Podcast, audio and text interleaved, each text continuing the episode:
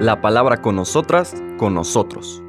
Una reflexión de la palabra cotidiana en diálogo con el acontecer de la comunidad universitaria.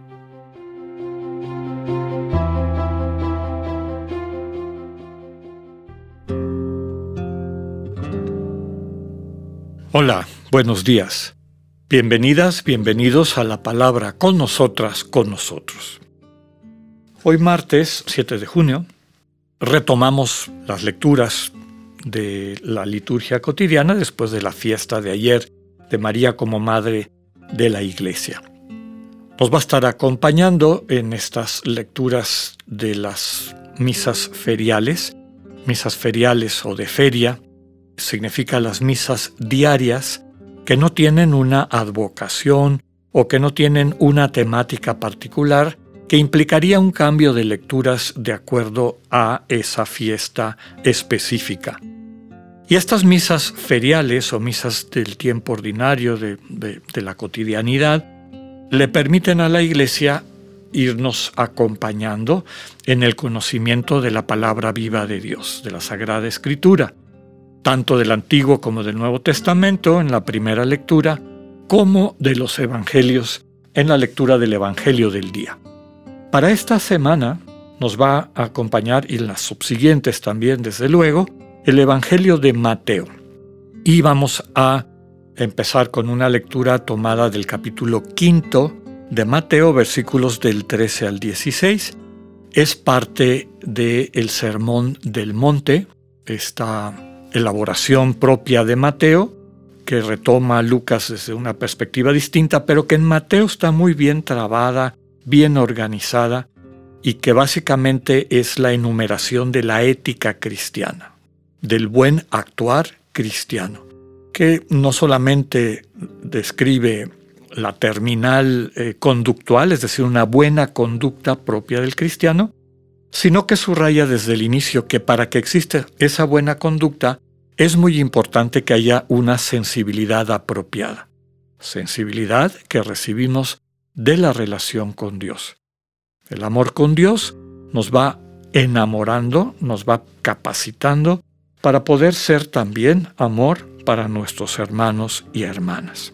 En la estructura del Sermón del Monte, que son los capítulos 5, 6 y 7 de Mateo, todo inicia con las bienaventuranzas, las bienaventuranzas que ya hemos explicado en otros espacios, de las cuales solamente la primera y la última, la 1 y la 8 están en presente y están vinculadas al reino de Dios.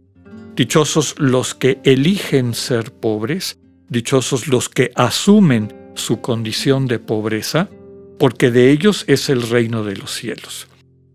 Explicitado en términos de mistagogía, traducido a la experiencia cristiana en lenguaje contemporáneo, podemos decir, dichosos son aquellos que, precisamente porque Dios se ha convertido en el centro de su vida, ya es una realidad en presente. El reino de Dios sabemos que no habla de otra cosa que no sea esta relación de intimidad con Dios. Dichosas aquellas personas para quienes Dios es el centro de su vida y porque es el centro de su vida, les permite reconocer su condición de pobreza radical no entendida como carencia, sino como libertad.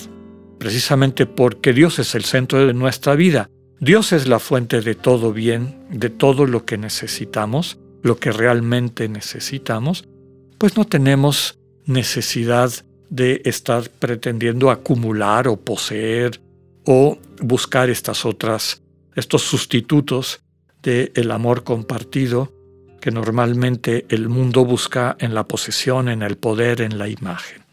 Las otras bienaventuranzas hablan, la 2, 3 y 4, de situaciones dolorosas, ¿no?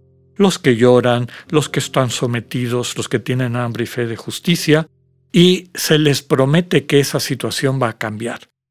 ¿Quién va a cambiar eso? Dios a través de quienes viven vinculados con Él, vinculadas con Él aquellos que viven el reino de los cielos, es decir, quienes día con día, dialogando con Dios, le preguntan, en este proyecto de hacer que este mundo sea un lugar de paz, de plenitud, ¿Qué me corresponde hoy, Señor? ¿Cómo quieres que amemos hoy? Y el Señor siempre, cuando le prestamos atención, nos da pistas sobre esta, estas oportunidades que se nos abren día con día para poder amar y a través de eso no solo crecer nosotros, sino ayudar a crecer a nuestros hermanos y hermanas. Las otras tres bienaventuranzas, que serían la 5, 6 y 7, presentan cosas positivas de quienes, vinculados a Dios, están en medio del mundo sanando las carencias de nuestros hermanos. Los que son misericordiosos experimentan la misericordia de Dios. Quienes tienen un, corazón puro, quienes se dejan sanar en su conciencia, en su, en su percepción, en su manera de estar en el mundo por Dios, pues son personas que viven cara a cara a Dios. Ellos, ellas verán a Dios. Y finalmente quienes trabajan por la paz, quienes luchan para que todas las personas puedan vivir desde su dignidad en la construcción de la común unión, de esta gran familia que es el proyecto de Dios, serán llamados, no solamente llamados, se experimentarán como hijos e hijas de Dios. Así empieza con las bienaventuranzas. Y después viene la lectura del Evangelio de hoy, que es los versículos del 13 al 16. Recuerden, está vinculado a las bienaventuranzas de las que acabamos de hablar. Dice así, En aquel tiempo Jesús dijo a sus discípulos, Ustedes son la sal de la tierra. Si la sal se vuelve insípida, ¿con qué se le devolverá el sabor? Ya no sirve para nada y se tira a la calle para que la pise la gente. Ustedes son la luz del mundo. No se puede ocultar una ciudad construida en lo alto de un monte. Y cuando se enciende una vela, no se esconde debajo de una olla, sino que se pone sobre un candelero para que alumbre a todos los de la casa. Que de igual manera brille la luz de ustedes ante las personas, para que viendo las buenas obras que ustedes hacen, den gloria a su Padre que está en los cielos. Palabra del Señor. Les comentaba que esta lectura está vinculada a las bienaventuranzas. Los bienaventurados, quienes se han dejado enamorar por Dios, quienes se viven día a día enviados por Dios para transformar este mundo de la realidad egoica, egoísta, destructiva en la que lo encontramos, y lo empujan, lo llevan, lo conducen en la dirección de Dios hacia una comunidad centrada en el amor, son la sal de la tierra, es decir, quien le da sabor a la vida, quien hace que la vida se pueda vivir en plenitud. Sabemos que la sal no necesitamos grandes cantidades, un poco de sal le da sabor a mucho de la comida.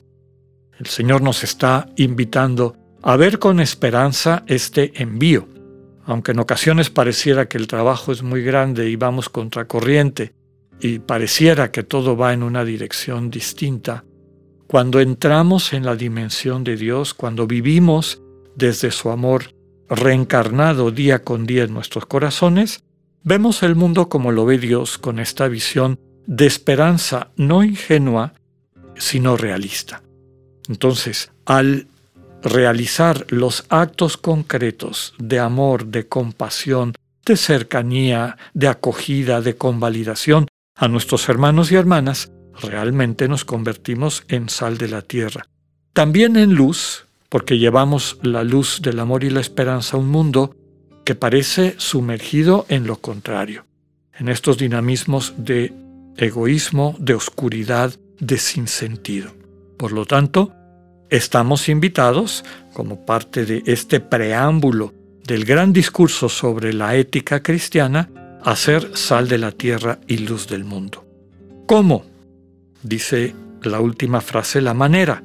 Que brille la luz de ustedes en medio de las personas, para que viendo las buenas obras que ustedes hacen, es decir, para que experimentando el amor que viven ustedes y se traduce en obras de benevolencia, de deseo de bien para los demás, pues descubran la gloria del Padre, descubran la presencia de Dios en medio del mundo. Que podamos vivir nuestra vocación de ser buena noticia. Que así sea, que tengan un buen día. Dios con ustedes.